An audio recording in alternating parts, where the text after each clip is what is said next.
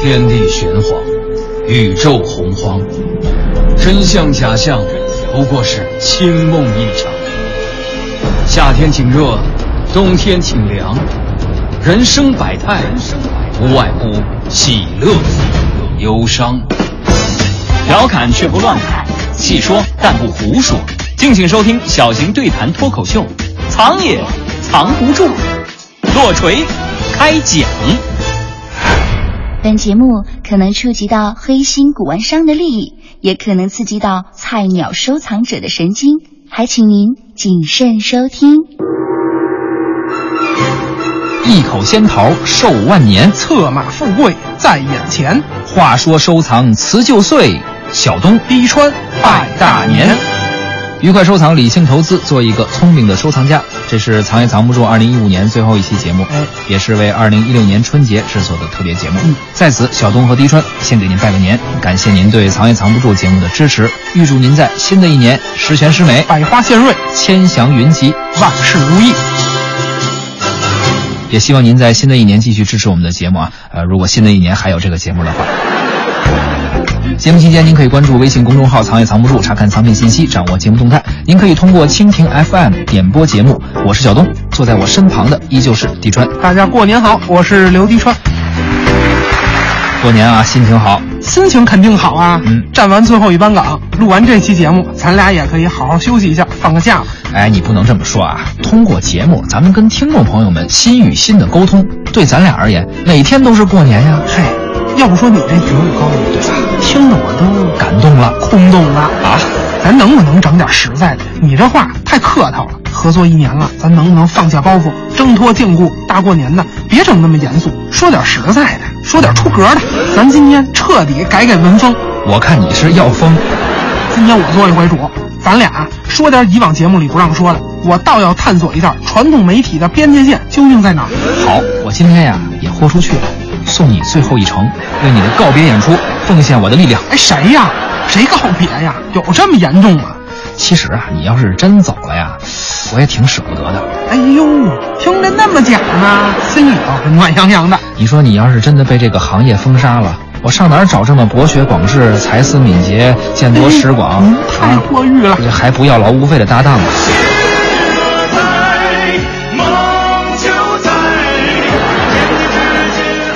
这次你是真误会了，啊，我说的是边界线，又不是下线和底线。再者说啊，藏也藏不住，做到今天不容易。那是，咱能为了一时的痛快，就轻易把底线突破了吗？那不能。还是的，况且咱俩有底线啊。嘿嘿， 我也一直在寻找。我明白你的意思了，就是说呀，咱们这期节目聊的要比以往更发散一点。是大过年的，难得你高兴，得你做主，你说聊什么，咱们就聊什么。咱还聊收藏吗？当然得聊了，不过这期啊，咱们改变一下风格。哦，往日的节目啊，我们总是带着批判性，对今天咱就别这样了。是谁过年不吃碗肉啊？咱呀嘴下饶人，今天说点正能量的。对，不许骂人啊！哎，那你还会说话吗？稍微是有一点不适应。这样吧，过节了嘛，咱聊点喜庆的民俗，嗯啊，还跟收藏有关系的，跟春节有关系的。哎，等会儿不是我做主吗？怎么又你定选题了？哎，我给忘了，那你来说吧，我认可你的选题，你折腾我呢是吧？你赶紧说，咱到底聊点啥？辞旧迎新，送走了羊年，迎来的是什么呀？呃，是猴年了，哎，那咱得从哪儿聊起呢？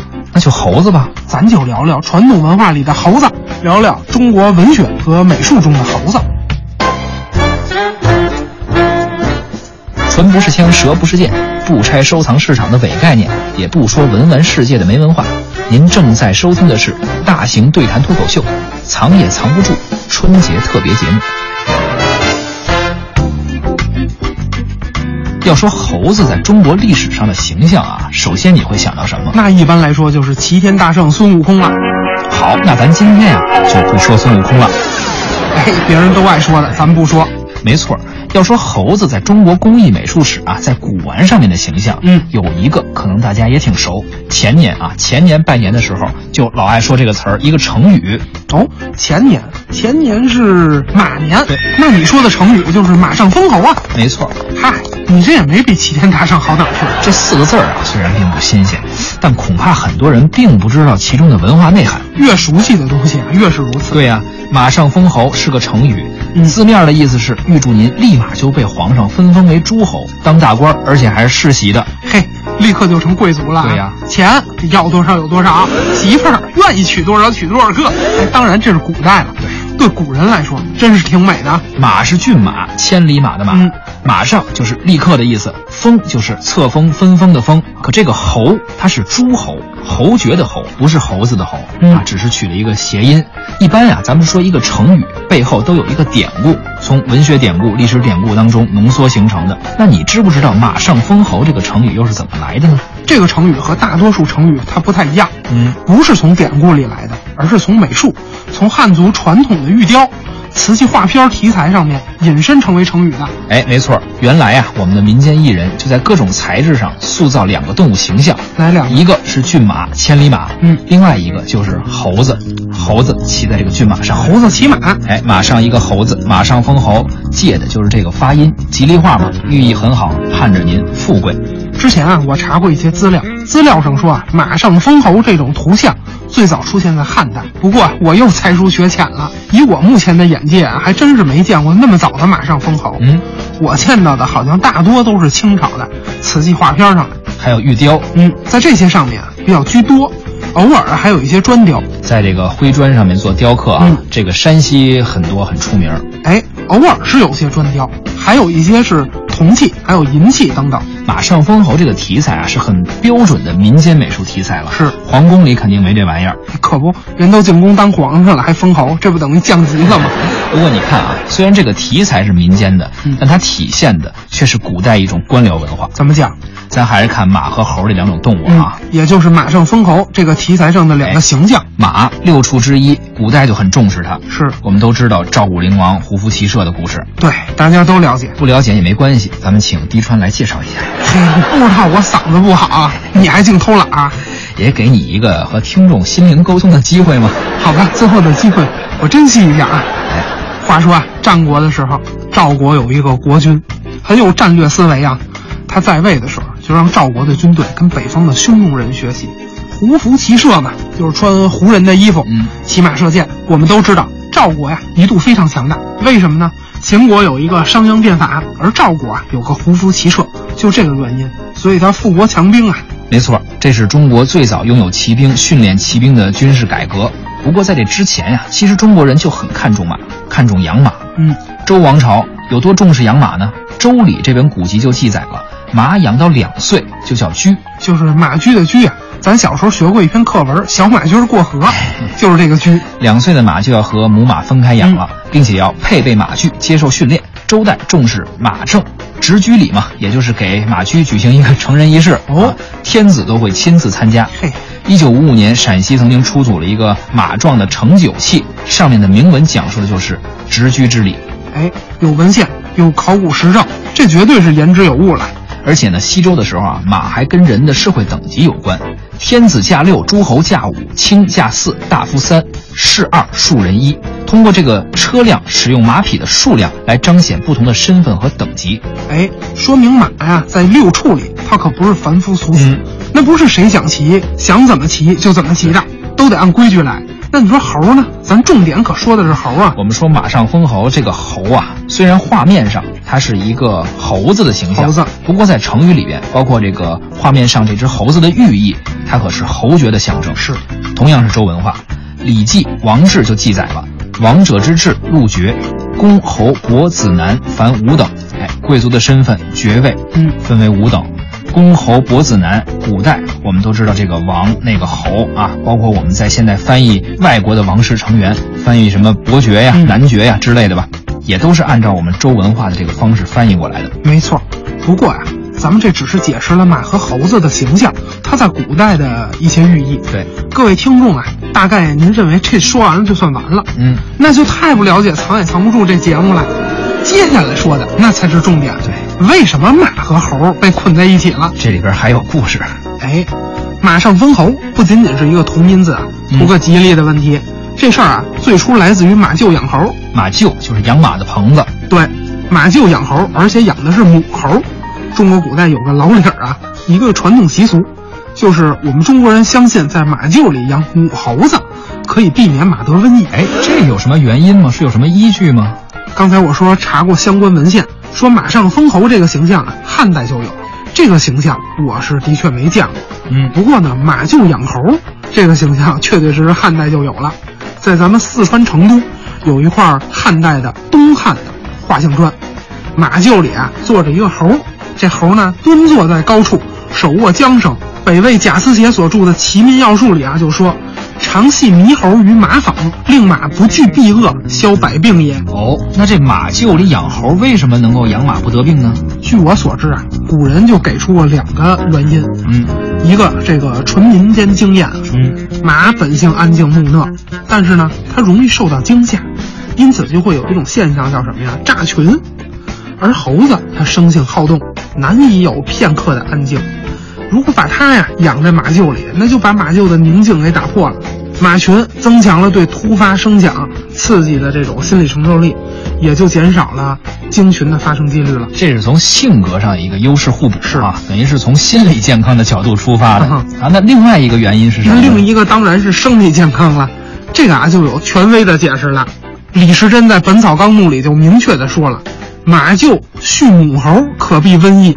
明朝有个叫赵南星的人，哎，发表了一篇论文啊，他说啊，《马经》里头说了，马厩畜母猴避马瘟疫，逐月有天鬼留草上，马食之，永无疾病矣，《西游记》之所本。这几句话又怎么解释呢？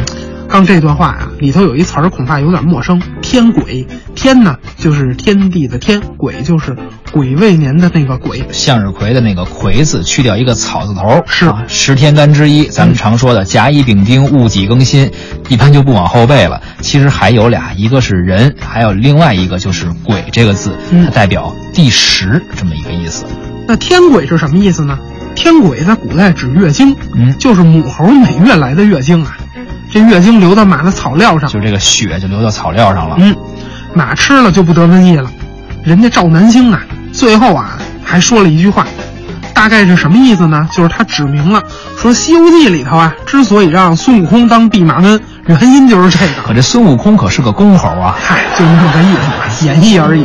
你这研究还挺透彻的，我现在相信你是学过兽医了。嘿，我确确实实研究过兽医，我说怎么在网上搜索你的名字，这内容全都是相关宠物的？错是相关生物。 在网上看别人都是相关人物哈。哎，到我这儿都是相关生物。在此我还得补充两句，刘迪川先生最近出了一本关于生物的书，是关于什么呢？就是写猫的啊哎，希望爱猫的朋友多多支持一下谢谢谢谢，叫《古语的猫国法典》，大家一定多多支持啊！ 《猫国法典》啊。喜欢猫的朋友多关注刘迪川啊，喜欢猴的朋友接着往下听。咱们先聊这个猴的故事。哎，马上封侯，孙悟空养马，猴子看马厩。原来《西游记》当中的孙悟空的形象还是诞生于这个马上封侯哈、跟马厩养猴还息息相关没。错，先是马厩养猴，为的是六畜兴旺，五谷丰登。哎，然后呢，马和猴子的关系就越来越密切了。随后，猴子就从马厩的房梁上直接跳到马背上了，成了马上封侯。哎，而后民间文化呢，又开始不断的演绎吧，最后出现了一个合理的、吉利的这么一个解释，也就是咱们说的这个成语。对，在这儿我们祝大家在新的一年里马上封侯，养什么活什么，卖什么赚什么。哎，发财升官，学业顺利，事业有成，马上封侯。唇不是枪，舌不是剑，不拆收藏市场的伪概念，也不说文玩世界的没文化。您正在收听的是大型对谈脱口秀，藏也藏不住春节特别节目。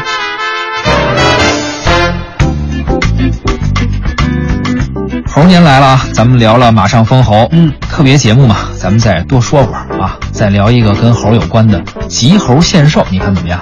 哎，这也是好题材呀，嗯，又叫急猴献桃，对急猴献瑞，就是一个猴吧，跟一个或者是几个仙桃、寿桃，有的时候呢是背着，有的时候是抱着，背着抱着一边反唱正。就是猴跟桃，就这俩形象吧。对，俗称猴子抱桃嗯这个题材呢，大家应该也不陌生。对，记得二零一三年年底的时候吧，北京某拍卖会就拍了一幅齐白石的画，题目就叫《急猴献寿》。哎，咱们中国呀、有祝寿的传统，嗯看松柏、鹤石、灵芝等等，对很多形象都是祝寿的。对，还有人物类的寿星跟麻姑。哎，男的做寿，我们送个寿星；嗯女的送麻姑。对，可说回急猴献寿这个题材，这桃子为什么就和祝寿、和这个长生不老啊这样的观念联合在一起了呢？这里边就有一个历史传说了，哦，这又谁的故事啊？这是西王母的故事。又是老神仙。哎，话说西王母曾经用玉盘盛着仙桃送给汉武帝，嗯，说这种桃子呀，三千年才能结一次果，哟，咱这吃不着。它吃了能够使人长生不老。嗯，咱都记得啊，《西游记》中有一个情节，就是王母娘娘要办这个蟠桃会，是，这实际也是根据这个历史传说改编的。孙悟空是猴子，喜欢吃桃，而且猴子又机灵，自然就有了这个急猴献寿这种题材。所以说孙悟空偷蟠桃，是根据这个传说演绎的、山寨的。没错，原本这传说里啊，并没有孙悟空这个偷吃仙桃的猴子，偷桃的人叫什么呢？叫东方朔。东方朔，哎，哎，这汉武帝时候的大文豪啊，怎么没也错干起这勾当了？就是他。古代有本书叫《列仙传》，这是一本专门记载老神仙神迹的书，哟，这神仙狗仔队都出书了，号称是从汉朝开始写的，够早的。到明朝才写完呢，哟，估计得有个一千五百年吧，比咱节目稿还不容易啊！不容易。这本书就记载了东方朔的故事，快说说，说汉武帝过生日啊，宫殿门口飞来一只黑鸟，黑鸟、乌鸦呀，这么骚气啊？你净瞎说，这明明是祥瑞。祥瑞，黑的什么祥瑞啊？这汉武帝也不知道啊，嗯就问东方朔问什么了？说：“东方先生啊，你瞧这是什么鸟啊？”东方朔就说了：“那是西王母的坐骑，叫青鸾。哦，黑凤凰，西王母来给汉武帝祝寿啊，那祝寿不能空手来呀、她带点什么呢？她带了七个桃。水蜜桃，礼盒装的吧？西王母把这盒打开了，从里面拿出了五个，给了汉武帝，那那剩俩呢？剩俩西王母就自己留下哟了。，这么抠门啊？西王母自己也算小账啊，你说大老远跑了一趟给汉武帝祝寿，嗯啥也不图，来回路费也没人给报销，就是个面子上的事儿。你说送五个桃和送七个桃有什么区别啊？就跟你比如说你参加一个并不是很熟的这个朋友的婚礼，你随个份子，随六百和随一千，你说有什么区别？人都记不住你。世态怎么这么炎凉啊？注意啊，我说的是不太熟的关系，不太熟的朋友，本身交情也不深，平常也不怎么联系，突然有一天听说要结婚了，他还邀请你，你说你去不去？得，那还是得去啊。好，去了你得随份子吧？是你说随六百和随一千有什么区别？那六百的关系肯定一般，一千的那关系就好呗。我觉得一点区别都没有。您就是随一万块钱，也看不着黄晓明和 Angelababy。不熟的关系，当断则断，不该太顾面子。真正熟的朋友也不在乎这个，咱必然有里有面，实实在在的祝福，对吧？可不，咱还是得说这个够意思的，说说这个西王母祝寿哎的传说。对呀、人西王母就想开了，我少送你俩桃，我自己就少了。哎，也是，尤其他来的时候，那还得托运这个青鸾。现在要坐个火车呀，坐个飞机呀，这托运宠物可不便宜，比人还你贵。看看，学过兽医的人门儿清啊，书不是瞎写的，都有生活。对对对，大家多关注我的书啊，《咕噜易的猫国法典》。汉武帝看这桃好啊，吃了以后就打算留着桃核。哎，怎么着？找个大师做盒雕哈，那完了再穿手框卖钱。哎，咱不是说了吗？今天不讽刺人，你怎么一大过年的啊？哎，别错了这样错了，啊讲故事。汉武帝哪那么庸俗啊？人家打算拿这个桃核啊，接着种桃树，然后呢，再结着桃子，这不年年就有吗？年年有桃吃。哎，这想的倒挺美的，人人西王母能同意吗？后边啊，西王母说了一句话，才是重点，哦打消了汉武帝这个念头，同时引出了咱们后来熟悉的这个老寿星。西王母说什么了？西王母说了：“嗯你们中原地薄，种不出这么好的桃儿。”嗯，然后突然间话锋一转，手指东方朔。东方朔又干嘛了？这东方朔曾经干过特别不地道的事儿，西王母就跟汉武帝来告状了。哦，他说：“东方朔，你小子三次偷我的桃儿啊！偷三回，那得活多少年啊？所以后人就传说嘛，说东方朔活了一万八千岁。哟，这不成寿星了？哎，刚才我们说这个送寿星、送麻姑，这个寿星实际上原型就是东方朔。男的，而且我们说《西游记》里边孙悟空去大闹蟠桃会偷桃子这个故事啊，其实也是山寨了《列仙传》里边东方朔偷桃这个事儿。在古代工艺美术作品上，比如瓷器，同样也有画片儿，嗯是一个老头儿偷桃子，那这老头儿也就是东方朔。哎，也就是说祝寿的这个题材啊、嗯 q 版的寿星。所以说呀、急猴献寿这个题材就是从这儿来的。刚才呢，咱们聊马上封侯，嗯咱们给平辈儿们送了祝福。哎，在这儿呢，地川跟小东再给长辈儿们送个祝福，哎，祝您如松如鹤，多寿多福。吉猴献寿，长命百岁。嗯咱一开始说不聊《西游记》，嗯不说齐天大圣，可讲了这么多故事，还都跟孙悟空有点关系、啊，有点关系，历史典故也好，神话传说也罢啊，嗯都是咱们大国文化中的点点繁星，最后汇聚成了华夏文明的璀璨星空。没错，这吴承恩啊，在写《西游记》的时候，也是把这些典故啊、传说呀、都借鉴到了这个故事的创作当中。不是胡编乱造臆想的。嗯，所以任何优秀的艺术创作能够流传下来的作品，都不是无源之水，不是无本之末。当然啦，都要有根可循，有源可溯啊。突然间觉得猴子其实是一个超级大 IP 啊，嘿，这都是祖先留给我们的宝贵财咱富。得用好了。俺老孙大圣齐天，石猴出世五千年，世外桃源花果山。虽然呢还有好多话要说，还有好多祝福想要送，可终究呢都有要说再见的那一刻。本期节目结束以后，滴川和小东也可以给自己放个假了。嗯藏也藏不住，得跟大家暂时说再见了。如果朋友们喜欢这个节目，希望能继续支持我们，通过以下方式。哎，关注我们的微信公众号“藏也藏不住”，可以给我们留言，说你有多么爱听我们的节目。嗯，你看看咱这脸皮还是这么厚，一如既往的。您还可以给我们写信，北京市西城区复兴门外大街二号中央人民广播电台中华之声神州之声，藏也藏不住节目组收，邮编是幺零零八六六，也可以给我们发送邮件，收藏二零一五 at 幺二六 .com。总之，支持的越多啊，喜欢这个节目的朋友越多，我们继续做这档节目的信心也就越大。反之，我俩就不费这劲儿了啊。得，那咱们就有缘再见吧。好，有缘再见。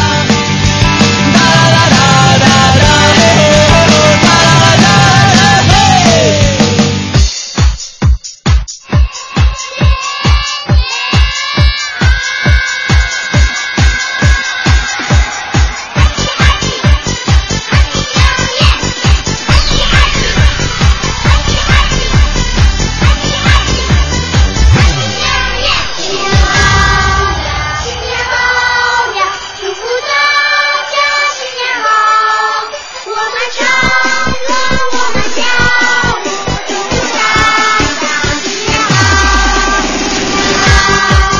新年好呀，祝福大家新年好，我们唱歌，我们跳舞，祝福大家新年好。Happy New Year，Happy New Year，Happy New Year to you。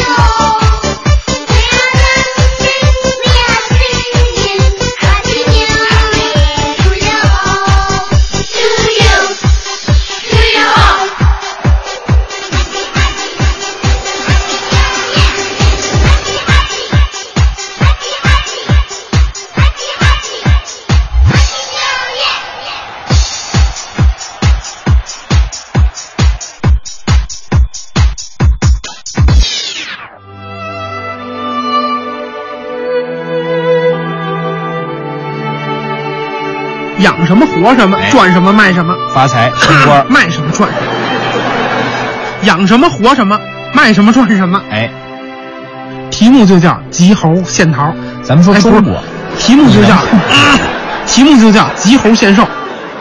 不是无本之木。当然都要有根索，当然都要有根可循。嗯当然，还是找晚了。要是从第一期开始就找的话，现在估计能够凑出三十期了，已经。嗯录哎二十四期节目，凑二百四十期花絮。可以了。 开始吧。